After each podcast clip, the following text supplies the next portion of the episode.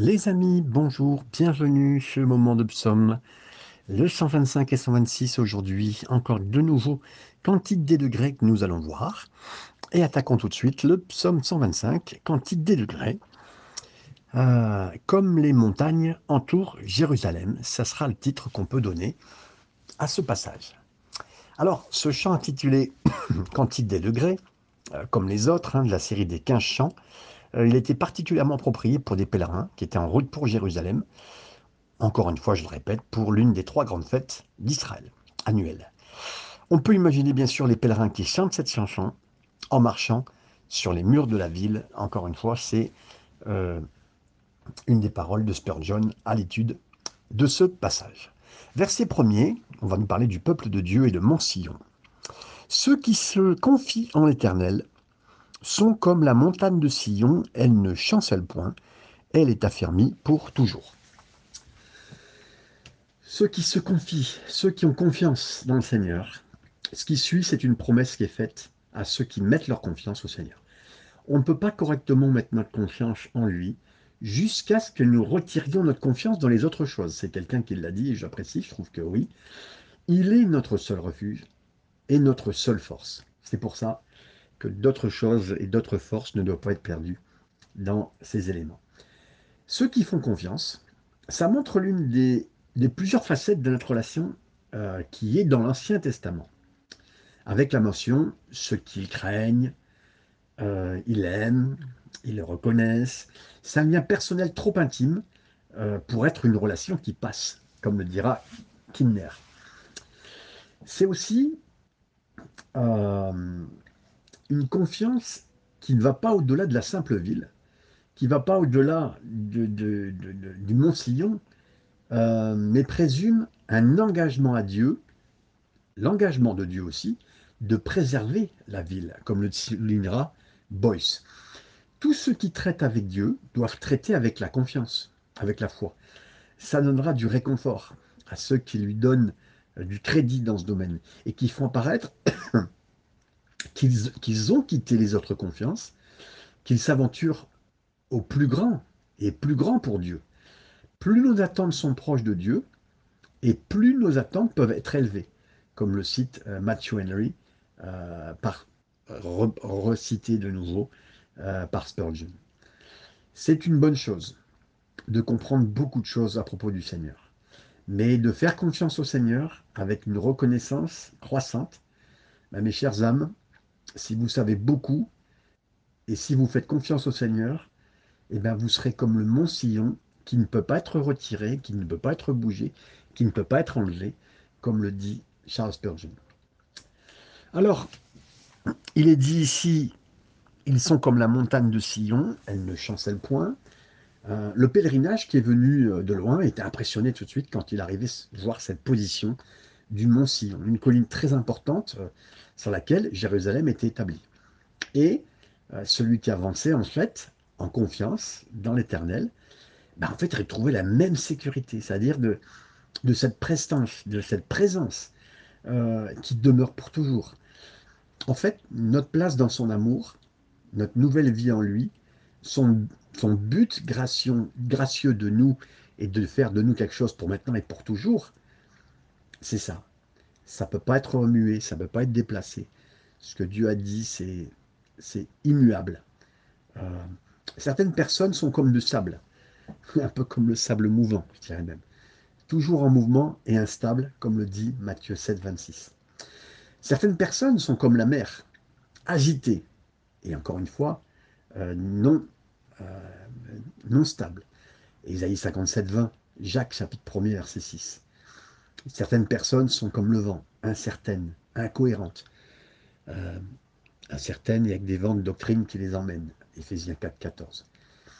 Mais là, la foi, la confiance, ça vient comme une montagne forte, stable, sécurité, sécurisée. Pardon.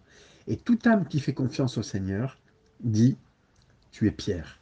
Et sur cette pierre, je bâtirai mon église. Le Seigneur a dit ça à Simon Simon-Pierre. Et Simon, on le sait, c'est sable. il était vraiment euh, quelqu'un sur qui on ne pouvait pas compter, très instable.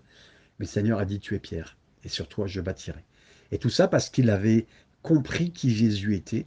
Et euh, c'est dans la mesure de notre compréhension de Jésus que notre identité nouvelle est faite et que nous sommes plus stables en lui. Dieu est vraiment la fondation rocheuse, euh, notre protection, euh, notre roi intronisé, et en lui se trouve toute la force et toute la confiance, comme le signal Morgan. Il est un roc, il est haut, il est sécurisé, de plus il est entouré d'autres montagnes. L'écrivain euh, compare Dieu qui entoure également son peuple, comme le signal Boyce.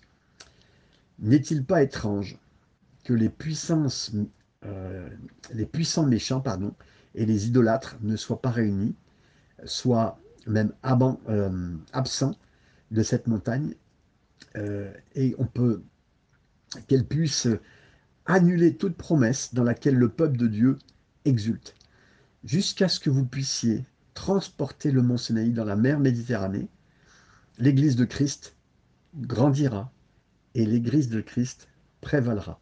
C'est Clark qui le dit, ça veut dire oui, parce que là, le, on voit presque c'est comme un vieux français ou comme du vieil anglais euh, de la traduction. C'est-à-dire que oui, euh, l'ennemi peut essayer de nous, euh, nous enlever, nous faire basculer, de retirer les promesses, mais les promesses de Dieu sont là et, là, et, nous, croyons à ces promesses. Et là, le Seigneur nous y conduira. Le verset 2, nous continuons ensemble, bien sûr. Des montagnes entourent Jérusalem. Ainsi l'Éternel entoure son peuple, dès maintenant et à jamais. Donc, l'Éternel entoure son peuple. Dieu a promis non seulement d'être présent avec son peuple, mais d'être aussi tout autour d'eux. Il est son entourage, afin que rien ne puisse y parvenir, à moins qu'il passe d'abord par Dieu. Vous savez, quand Jésus a dit « je suis la porte euh, il disait ça en tant que berger, la porte des brebis, euh, pas celle qu'on trouve maintenant aujourd'hui euh, à Jérusalem, hein. mais la porte des brebis, c'est parce qu'en fin de compte, il faisait un, mur de ronces épais, qui d'abord mettait toutes les brebis ensemble et ça permettait de faire une protection. Et ensuite, la porte, ben, c'était le berger. Donc celui qui voulait rentrer, il passait par ronces. Hein. Pour toucher les brebis, il passer par le, par le, par le berger, par Dieu. Et c'est ce que Dieu dit là, il entoure, il fait ce qu'il faut. Les montagnes de Jérusalem, pardon, les montagnes entourent Jérusalem. Le mont Sion, ce n'est pas le plus haut sommet de la chaîne des montagnes de l'époque, et aujourd'hui, encore aujourd'hui, à Jérusalem. Euh, on y trouve encore euh, à l'est euh, le mont des Oliviers, au nord, on trouve le mont Scopus, à l'ouest et au sud, on trouve d'autres petites collines aussi, mais qui sont plus élevées que le mont Sion. Donc entourer le mont Sillon euh, est, quelque part entouré d'éléments qui font sa défense naturelle. Il est entouré de montagnes à peu de distance, comme si, écoutez bien, le mont Sillon était placé au milieu d'un amphithéâtre. C'est Clark qui le dit, comme si, voilà, il y a une protection naturelle autour de lui, et c'est naturel que Dieu soit pour lui, que Dieu soit autour de nous. On parle de Sion, on parle de Jérusalem, on parle d'Israël, mais on parle de nous, mes amis. Chaque personne ici, vous êtes euh, protégés, entourés par la protection du Seigneur, devant, derrière, sur les côtés, même là que vous ne voyez pas. Les montagnes autour de la ville de Sainte, elles font pas de murs circulaires, mais néanmoins, elles sont disposées comme des sentinelles pour protéger ses portes Dieu n'enferme jamais son peuple dans des remparts, dans des, dans des blocos, euh, faisant d'une ville, de leur ville, une prison. Mais pourtant, il leur donne que tout ce qui est arrangement, tout ce qui est providence pour ses saints, soit aussi sûr qu'ils habitent derrière les fortifications les plus fortes. C'est Spurgeon qui le reprécise. Et on parle souvent de Spurgeon parce que euh, ce sont des milliers de pages qu'il a écrit euh, et qu'écrivait Spurgeon, et en plus, euh, c'est lui qui a fait l'une des plus grandes expositions, euh, Les Trésors de David. Euh, des trois, si mes souvenirs sont bons, je crois que c'est trois gros commentaires des livres qui s'appellent Les Trésors de David. Voilà une belle conception autour de la ville choisie. Les montagnes se tenaient comme des sentinelles, ne laissant aucune part, sauf la barrière, une barrière. Il en va de même Dieu autour de nous, et cela nous permet de comprendre comment il permet, et sa permission, peut devenir nos rendez-vous. Et les agressions de nos ennemis sont parfois autorisées par Dieu, mais ces permissions sont ses rendez-vous, comme le précise Meyer. Et oui, mes amis, Israël a été protégé. Quand Israël s'est éloigné, Israël a été découvert. euh, Israël a été attaqué. Mais Dieu a toujours été au rendez-vous et, quand Israël est revenu, Dieu a su protéger à plusieurs fois euh, de la meilleure des façons.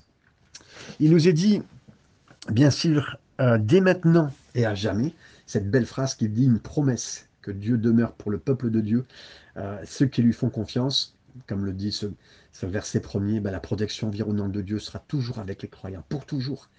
Comme Jésus a promis sa présence à son peuple jusqu'à la fin des temps, dans Matthieu 28, 20. Hein, euh, on ne dit pas que la puissance de Dieu la sagesse de, Dieu défendent les croyants, non. Mais lui-même, mes amis, c'est pas un attribut de Dieu qui nous, qui nous défend. Non, c'est Dieu lui-même qui est autour de nous, qui euh, il a cette personnalité pour la protection, euh, sa dignité pour nous garder. Merci à notre Dieu. Nous ne devons jamais nous séparer. ce verset premier, du verset 2. En fait, la promesse du verset 2, c'est la condition à la confiance du verset 1. Si on a confiance, alors il est là. Au moment où, le où les, son peuple a échoué dans la foi, les montagnes environnantes n'ont pas réussi à assurer la sécurité pour Sion. Ils ont été vaincus et même euh, trompés. Donc, euh, bien sûr, euh, comme le signale Morgan, nous voulons garder nos corps, cœurs accrochés au Seigneur euh, par sa grâce, sa puissance. Le verset 3, car le sceptre de la méchanceté ne restera pas euh, sur le lot des justes, afin que les justes ne rendent pas les mains, ne tendent pas pardon, les mains vers l'iniquité. Là, bien sûr, le sceptre de la méchanceté ne reposera pas sur le pays. C'est-à-dire que la protection de Dieu, euh, celle qu'il avait promis à son peuple et qui avait confiance en lui, dans l'histoire d'Israël, ce sceptre de méchanceté seulement a reposé sur la terre quand le peuple de Dieu était devenu, obstiné, injuste, et avec de la ruse les uns contre les autres et contre Dieu particulièrement. Ce sceptre de, méchanceté, ça peut indiquer une domination étrangère aussi. Ça peut, ça peut être euh, les païens hein, qui n'ont pas, euh, pas que le monopole du péché, mais ils l'ont, comme le signale Kimner. Sceptre, euh, peut-être ici certains pensent, comme le mot persécution, euh, règne euh, différent, règne étranger. Euh, et là, ça peut être interprété, le méchant ne doit pas être autorisé à persécuter pour toujours, ni avoir un règne permanent, le signal Clark. Donc, il peut y avoir des moments dans nos vies, on le voit dans les juges, quand Israël se reculait, ben, le Seigneur était plus dur au travers de ses ennemis contre lui. Oui, indépendamment, le temps, euh, et on pense particulièrement euh, le malfaiteur à la croix avec Jésus, le Seigneur avait promis de jamais permettre euh, de voir la corruption s'il s'approchait de lui. Et c'est ce qui s'est passé. un des brigands s'est approché du Seigneur alors que l'autre non. Donc oui, nous croyons que quelqu'un peut s'éloigner du mal même au dernier instant et le Seigneur peut être avec lui, même sa protection, pour l'avenir. On reparle encore de, des montagnes autour de la ville sainte, bien qu'elles ne font pas de murs circulaires. Euh, je vous l'ai dit encore tout à l'heure, elles, ont été comme une sentinelle, elles ont été comme euh, quelque chose euh, qui a béni, bien sûr, la ville de Jérusalem. À cette époque, les pèlerins en voyage à Jérusalem voyaient une grande partie de la terre qui était attribuée normalement aux justes. Et comme ils voyaient, ils pouvaient à juste titre réfléchir à cette promesse et se dire euh, qu'ils étaient déterminés, qu'ils seraient ceux qui ont confiance en Dieu. Ils étaient les justes, ceux qui avaient reçu, entre guillemets, que Dieu leur donne à eux euh, la terre. Et donc là, dans un problème d'iniquité, la terre peut être perdue, la terre ne peut être plus à eux ou gérée par quelqu'un d'autre. Il nous est dit, à la fin du verset 3, afin que les justes ne tombent pas vers les mains, vers l'iniquité. Donc là, Dieu sait que le, règne des méchants pourrait provoquer, même aux croyants, euh, le péché, la rébellion, la frustration. C'est l'une des raisons pour laquelle Dieu promet de ne pas permettre aux méchants de gouverner même un pays qui est juste. Et là, on le sait, mes amis, pour l'instant, on est dans un pays qui est totalement injuste. Euh, c'est pas notre pays. Euh, c'est dur à vivre. Hein. On est là et on ne veut pas se rebeller. Hein. Et il a besoin, de, a besoin de sagesse déterminée, de sagesse divine, pardon, pour déterminer combien de temps, des fois, euh, une épreuve peut durer. euh, de tester notre foi, de renforcer notre foi. Parce que l'épreuve est là pour bien sûr renforcer notre foi, euh, pour nous confronter dans notre foi. Bien sûr, des âmes sont faibles et peuvent des fois se précipiter dans le péché. Dieu sait quand dire c'est assez, comme le dira McLaren. Si le mal devait prévaloir, il pourrait peut-être donner l'occasion pour certains des croyants d'être tentés, de perdre leur cœur et de s'effondrer. Mais pour le bien du peuple de Dieu, la méchanceté doit prendre euh, la fin absolue, comme le signale Van Gemeren, et c'est ce qui se passera, mes amis, à la fin. C'est Dieu qui gagne, et euh, merci à notre Dieu.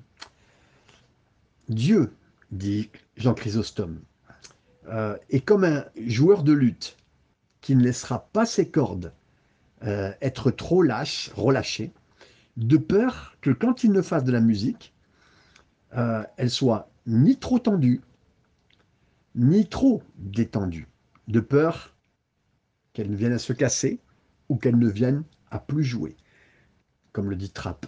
Et donc, oui, mes amis, euh, Dieu permet toujours qu'on soit dans une certaine mesure tendu et détendu, afin que Dieu puisse jouer vraiment de notre cœur dans tous ces instants. Versets 4 et 5, pour finir, Éternel, répands tes bienfaits sur les bons et sur ceux dont le cœur est droit. Mais ceux qui s'engagent dans des voies détournées, que l'Éternel les détruise avec ceux qui font le mal. Que la paix soit sur Israël.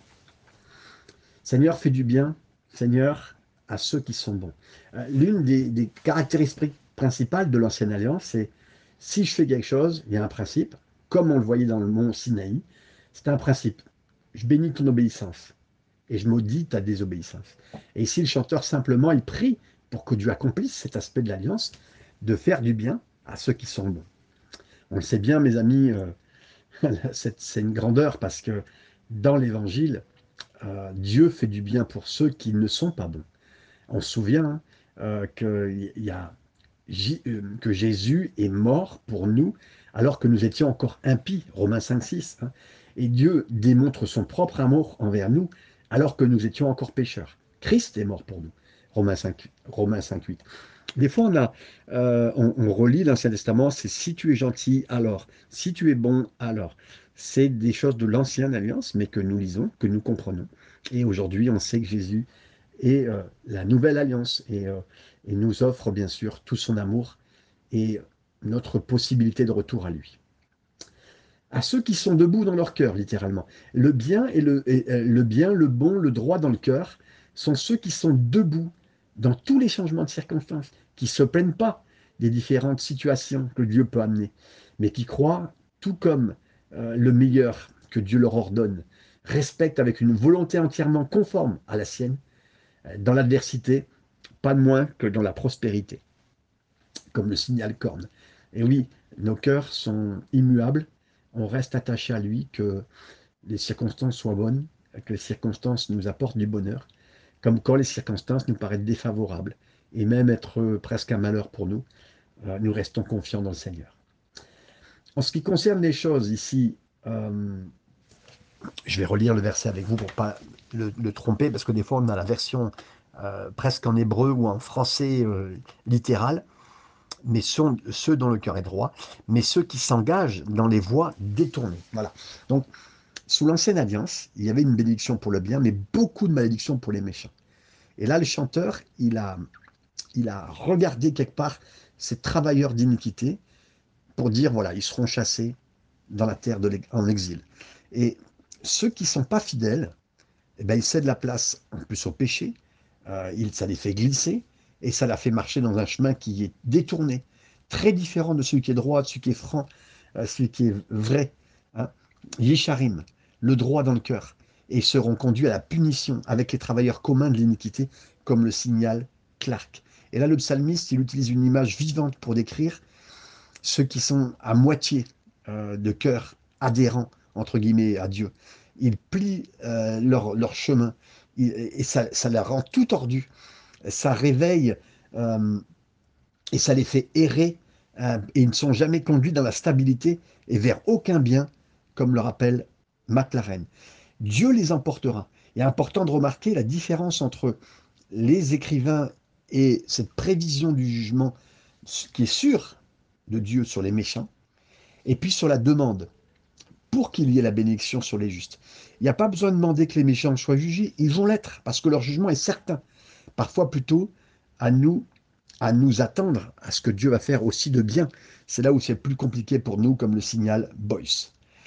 Que la paix soit sur Israël, le psaume 25 se termine par une déclaration de Pierre, prière, pardon, shalom, Israël, essentiellement pour que ça soit le bien, euh, pour qu'on jouisse la bénédiction, qu'on ne soit pas euh, comme les méchants qui souffrent de l'exil. On se souvient que Jérusalem, ça signifie, Jérusalem, shalom, euh, ça signifie la paix. on, nous sommes dit et nous serons pas seulement comme Salem, c'est-à-dire nous aurons aussi la paix, nous aurons le Dieu de paix, nous aurons la paix avec Dieu, nous aurons une paix qui surpasse toute intelligence, comme le rappelle Boyce. Enfin, le poète étend ses mains sur tout Israël, il est béni, comme s'il bénissait en tant qu'un prêtre. Il embrasse tous ses espoirs, ses pétitions, ses souhaits dans une seule prière. La paix soit sur Israël. Amen et Amen. Voyons ensemble maintenant le psaume 126. Ce psaume 126 continue avec Cantique des degrés et on aurait pu appeler ce, ce psaume émerveillé de l'œuvre de Dieu. Verset premier, on va voir la joie au-delà de l'expression au retour de l'exil. Quand, l'Éternel rassembla les captifs de Sion, nous étions comme ceux qui font un rêve. Euh, ce psaume s'intitule, encore une fois, Cantique des degrés. C'est le septième de la série des quinze chants pour les pèlerins qui viennent à Jérusalem. Euh, cette chanson et ce chant a été probablement composé après l'exil, dans un moment de gratitude extraordinaire pour le fait que Dieu est en train de restaurer. Et dans la prière, pour cet instant furtif euh, de l'œuvre de Dieu, mais qui devient un, un, retour au Seigneur extraordinaire dans ses portes et dans sa maison. Verset premier, on vient de le lire, c'est l'accomplissement d'un rêve joyeux. Euh, quand l'Éternel ramène la captivité de Sion, les, captifs de Sion. Le psalmiste, il chantait un moment où Dieu venait libérer son peuple de la captivité. Ils ont été restaurés à Jérusalem, Sion. La plupart associent bien sûr cela au retour de l'exil, avec Esdras, Néhémie, mais également possible, ça décrit, on pense aussi, le retour de David, parce qu'il a été un moment euh, exilé dans le sens de Jérusalem quand il y a eu le coup d'État d'Absalom, de Samuel 15, chapitre 15 à chapitre 19. Mes amis, il y a des moments où on a dû s'éloigner euh, pour la situation, que ce soit pour un exil de cœur, pour une situation compliquée.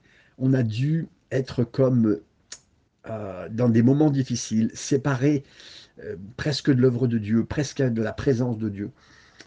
Mais Dieu est bon, il nous ramène. Et ça, mes amis, ça enflamme nos cœurs, ça brûle nos cœurs, ça nous ramène à lui, que ce soit pour des Absalom, euh, c'était la suite des conséquences peut-être de la tenue familiale de David et de ça, et de peut-être de, profondément lié à son péché, mais de loin. Ou, en tout cas, pour les exilés euh, du temps de Babylone, pour une réalité d'idolâtrie. En tout cas, Dieu est bon, mes amis. Il n'y aura jamais quelqu'un de parfait, mais euh, notre retour à lui, euh, et c'est lui qui nous ramène. C'est lui qui nous ramène. En tout cas, ici, ce chant des degrés, on imagine des mots dans la bouche des pèlerins qui sont sur le chemin, qui arrivent à Jérusalem. Ils considèrent leur saison aussi, loin de Jérusalem, parce qu'ils ne sont pas tous les jours à Jérusalem. Là, ils viennent pour les fêtes. Il y a peut-être un symbole de captivité. Ils ont célébré leur grand retour de l'exil, euh, leur expérience personnelle actuelle, de ce qu'ils ont été un moment séparés de la ville aussi et de la présence de Dieu, la présence des, autres dans la présence de Dieu. Voilà. Nous étions comme ceux qui rêvent. Avec puissance, avec beauté, ce poète, il, décrit le sentiment d'un étonnement profond, heureux, reconnaissant la puissance, la bonté de Dieu. Et bien sûr, ça, ça donne de la force à son peuple, celui qui a été captif de Sion. Euh, ça semble trop bon, trop grand pour être vrai mais c'était vrai, mes amis. Et il y a des moments, je, je pense, avec des fois, je ne sais pas si vous avez passé des années difficiles, euh, il est possible que ce soit Dieu qui nous ait amenés, en captivité. Il est possible que tous ces chemins, de façon, euh, nous amènent au Seigneur et que ces choses concourent pour notre bien. Mais en tout cas, des fois, même quand euh, ces choses se finissent pour un certain temps, euh, pour d'autres continuations et marchent avec lui, on ne peut pas croire nos propres yeux et nos oreilles. Et on pense qu'il s'agit d'un rêve ou une illusion de, nos propres fantaisies imaginaires, comme d'habitude peut-être en matière de grande joie. Mais vous savez, on relirait des passages, Genèse 45, 26, quand on annonce que Joseph n'est pas mort à son père, à Jacob. Luc 24, 11 et Acte 12, 9, des, familles dans la parole de Dieu, des gens dans la parole de Dieu qui n'ont pas cru. Ils étaient au courant, mais ils n'y croyaient pas. Ils ne croyaient pas à des choses qui étaient trop grandes pour eux. Et le peuple était au courant des promesses de la restauration. Mais quand le moment réel de la restauration est venu, ben là, c'est une expérience écrasante. Ils étaient comme si ils étaient en train de rêver. Tout s'est passé rapidement et ça semblait être un mirage, comme le dit Van Gemeren. Il restait vraiment dans la mémoire nationale quelque chose de vivant. Là, on voit cette paraphrase animée euh, dans la version euh, qui est euh, presque littérale. C'était comme un rêve. on a ri, on a chanté, on était dans la joie. À quel point on était, on était heureux. C'était une inspiration, comme si les écluses du réveil étaient là dans l'Église chrétienne, comme le signale Kinder. Je crois, mes amis, au-delà de l'exil, je crois des possibilités de Dieu de nous faire voir des choses incroyables, extraordinaires. Et on pourrait être comme des gens qui rêvent. Il y a plein euh, d'hommes de, Dieu dans les moments de réveil ont été euh, subjugués parce qu'ils ont commencé à voir. Euh, Dieu a utilisé beaucoup de circonstances pour les amener à voir des choses incroyables, plus qu'on pense. Et quelqu'un a dit parfois le réveil chrétien a été écrit dans ses propres termes. Là, on voit par exemple dans le livre de euh, John Erwin Orr, euh, Or, pardon, euh, ils disent tous vos besoins décrivent la description, qu'on retrouve aussi dans les livres de John Oswald Sanders, hein, qui parle du, du, du, renouveau, du réveil en 1936 à Nuagarawaya, une ville en Nouvelle-Zélande.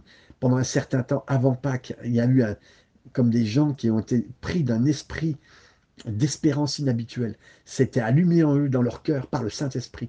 Mais en plus, la réalité que certains avaient de l'espoir a beaucoup été dépassée dans leurs attentes. Et ceux qui d'entre nous étaient responsables de la conduite de ces moments-là avaient une grande joie et s'asseyaient juste pour voir ce que Dieu travaillait d'une manière souveraine. Nous étions comme des hommes qui rêvaient. Et là, on l'a lu plusieurs fois dans les biographies, dans les réveils que des hommes et des femmes de Dieu ont vécu. Versets 2 et 3, nous continuons. Alors, notre bouche était remplie de cris de joie et notre langue euh, de chants d'allégresse. Alors on disait parmi les nations, l'Éternel a fait pour eux de grandes choses. L'Éternel a fait pour eux, pour nous, de grandes choses. Nous sommes dans la joie.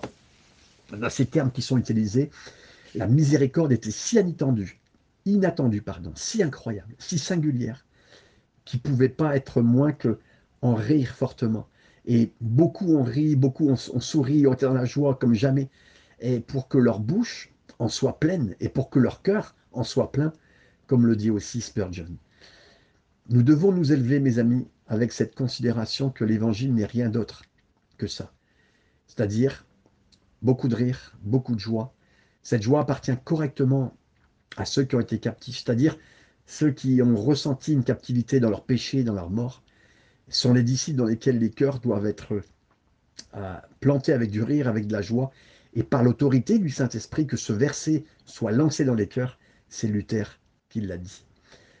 L'Éternel a fait de grandes choses pour eux. Ça, c'est le sentiment euh, de l'étonnement de ceux qui étaient autour du peuple de Dieu. On voit les nations proclamer en disant Waouh, regardez ce qui se passe dans leur vie. Euh, ils disent Mais c'est les œuvres de Dieu. Dieu Dieu, cette œuvre que Dieu a fait en eux est tellement super. Vous savez, quand les gens de l'extérieur commencent à dire des choses comme ça sur l'Église, sur une personne, que la liberté maintenant accordée a été provoquée d'une manière si extraordinaire que la, l'apathie, entre guillemets, le, la, le sommeil n'est plus là et que la main du grand Dieu est vue en eux, alors c'est extraordinaire, comme le souligne Clark. Les étrangers étaient pas des rêveurs, mais ce qu'ils voyaient, ça les touchait, euh, ils étaient participants, juste spectateurs de la miséricorde surprenante. Ils ont clairement vu ce que Dieu faisait et ils l'ont attribué à juste titre au grand Dieu, au grand donateur qui fait toujours bien les choses. L'Éternel a fait de grandes choses pour nous. Là, maintenant, après l'avoir entendu de la part des autres, maintenant, c'est c'est le peuple de Dieu qui sent ça et c'est le chanteur lui-même qui dit les nations l'ont dit, euh, on l'accepte avec eux et on souligne nous aussi, on répète, on le personnalise, on dit voilà, c'est nous aussi, il a fait pour nous. Leur reconnaissance, elle est, elle est, elle est prise euh, triomphante par le chanteur. C'est des remerciements des non-croyants. Et maintenant, ça nous enseigne à nous aussi des mots incroyables. Des fois, on ne se rend pas toujours compte, hein, mes amis, de ce qui nous arrive. C'est les autres qui nous regardent avec des yeux et des bouches écarquillées. Et euh, Boyce, il a, il a suggéré quatre occasions où beaucoup de gens ont vécu beaucoup de grandes joies dans leur vie quand Dieu agit dans leur vie chrétienne. La joie du salut, la joie d'une victoire spirituelle, la joie d'une communion chrétienne, la joie d'une nouvelle œuvre pour Dieu. C'est ce que nous voyons et nous voulons être tellement ouverts à voir et être heureux. Nous sommes heureux. Il y a vraiment une paix joyeuse. Il y a une déclaration, il y a un enthousiasme. Il y a une joie confiante dans ce que Dieu fait simplement. Il déclare, on est heureux Seigneur. Euh, j'aime tellement sortir des réunions, avoir vu la main de Dieu, d'être sorti d'un entretien, d'un moment de prière, de, temps avec Dieu. Mes amis, nous sommes des serviteurs et servantes. Nous sommes appelés à voir et à vivre des temps heureux. C'est pas une simple explosion de joie, mais c'est vraiment euh, combien, ô combien nous sommes heureux. C'est waouh, c'est une exclamation, c'est un, un, ravissement. Je ne sais pas si le mot se dit, mais on est ravis euh, d'une façon extraordinaire. Il y a un monde de sentiments qui est tellement restreint dans nos bouches, dans nos vies, mais c'est très impressionnant de voir la simplicité de l'expression dans un calme, mais on devient heureux, mes amis. Et là, quand les païens attestent la réalité de la délivrance, bah, Israël est devenu calmement aussi conscient d'elle, comme le signale à McLaren. Le verset 4. Éternel, ramène nos captifs comme des ruisseaux dans le midi. Et là, la deuxième moitié de, ce psaume, euh, c'est une prière pour la délivrance continue. Euh, ça ne renie pas hein, la joie étonnante, la première moitié de ce qu'il voit ici, mais ça reconnaît qu'il y a encore un travail à faire. Les exilés sont de retour, hein, quand il était Esdras ou aussi bien David, mais il y avait des réalités encore à traiter, il y avait beaucoup de travail, il y avait une restauration qui était, euh, qui, qui, qui était commencée, qui avait que commencé. Et là, le chant, c'est un cri pour une restauration plus complète, comme le signale Morgan. Et merci Seigneur pour les avancées, merci pour les réveils. Après, il y a tout un travail euh, de gens qui s'approchent à l'hôtel, pour qui on prie. Euh, il y a des suivis pastoraux. Bien sûr, l'œuvre de l'esprit peut faire des choses plus vite qu'on pense. Il y a des suivis de famille après qui sont extraordinaires. Euh, je ne rentrerai pas dans des histoires que je pourrais raconter dans les derniers réveils, mais des choses qui se sont passées, mais des choses à suivre. Et là, le chant, c'est un cri pour une restauration plus complète, comme on le voit. Et on peut imaginer, hein, là ici, la vie profondément modifiée par Jésus. Ils sont reconnaissants, ils sont étonnés de ce qu'il fait, mais ils veulent un prochain moment considérer, combien Dieu peut encore faire plus. Et ils le voient, de toute façon, quand, euh, vous savez, on est en présence de Jésus. Euh, Jésus a eu des moments extraordinaires décrits dans la parole de Dieu, dans l'Évangile, où des femmes s'approchaient à ses pieds, pleuraient sur ses pieds, et elles sentaient qu'elles avaient encore besoin d'être continuer à changer. Mes amis, tant qu'on n'est pas au ciel, le travail n'est pas fini en nous, alors continuons à nous approcher de lui. Et là, le psalmiste, pour nous, comme pour nous, à la mémoire du passé, euh, c'est pas une simple nostalgie, mais c'est des jours où on dit que c'est merveilleux et c'est parti pour toujours, c'est parti, parti pour continuer. Le psaume 126, c'est la mémoire de ceux qui chantent avec, bien sûr, des jours remplis de rire du passé, qui deviennent pas simplement nostalgiques, mais il y a un terrain fort maintenant nous voulons qui continue. Et les jours meilleurs sont, sont devant, mes amis, sont à venir. sont à venir, comme le signale Boyce. Là, on nous parle des ruisseaux du sud, euh, qui nous parlent de la, des pluies qui tombent dans les montagnes lointaines, euh, un flux qui apparaît soudainement, qui se précipite, un flot puissant, des inondations. Et là, le psalmiste prie pour qu'il y ait une œuvre puissante et soudaine de Dieu pour poursuivre l'œuvre de restauration parmi son peuple. Vous savez, au sud de la Judée, euh, c'était euh, dans des endroits très secs et stériles. Euh, il y a toujours eu des endroits de ruisseaux, mais c'est cessé de couler à cause de la chaleur. Et là, pour le chanteur, la condition du peuple, c'est pareil. à un moment de l'automne, les pluies, elles venaient, elles remplissaient les chaînes de cailloux, les endroits. Et là, il y avait vite une vie par la rivière, comme le signale Morgan.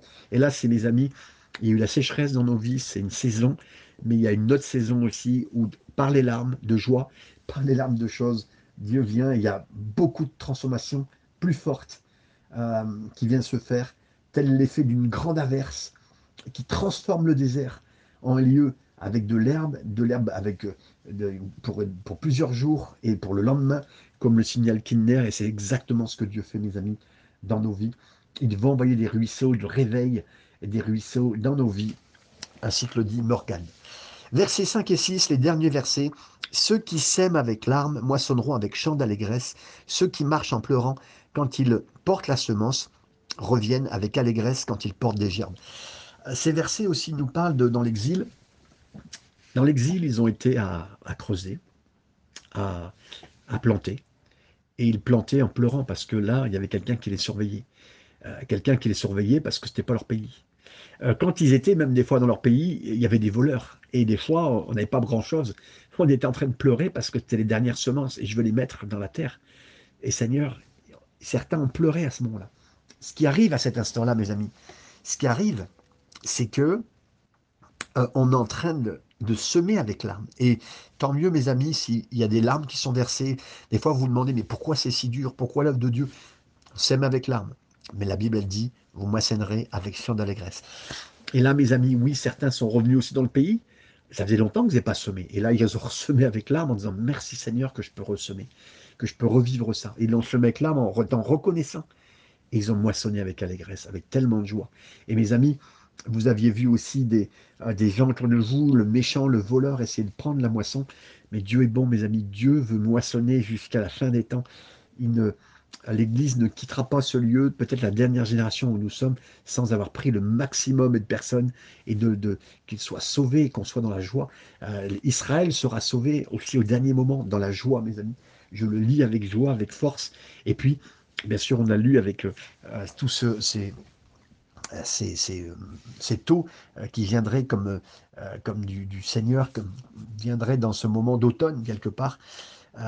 heureux euh, on vient de le lire ici dans tous ces moments, celui qui marche aussi en pleurant quand il porte la semence. Parce que là, il y va, euh, il y va, il restait pas beaucoup de semences. Il, y a certains qui disent, Seigneur, c'est mes dernières armes. Je te prie pour ma famille, c'est mes dernières prières. J'ai tellement donné, j'ai tout fait. Seigneur, aussi pour les pour l'Église, pour notre famille, pour beaucoup de choses. C'est tellement compliqué, Seigneur, on le fait avec larmes. Mais vous revenez avec allégresse quand ils portent des gerbes. Et là, mes amis, mes amis Bayer a noté que certains agriculteurs, ils trempaient leurs graines avant de les semer, puis après ils appliquaient ça euh, dans, la terre. Et les travailleurs chrétiens, là, mes amis, nous aussi, on a une leçon parce qu'on adresse nos prières, nos larmes.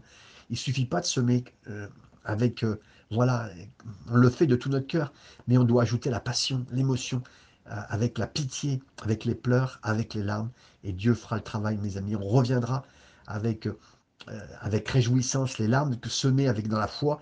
Ils vont apporter une véritable récolte, mes amis, plus que vous le pensez.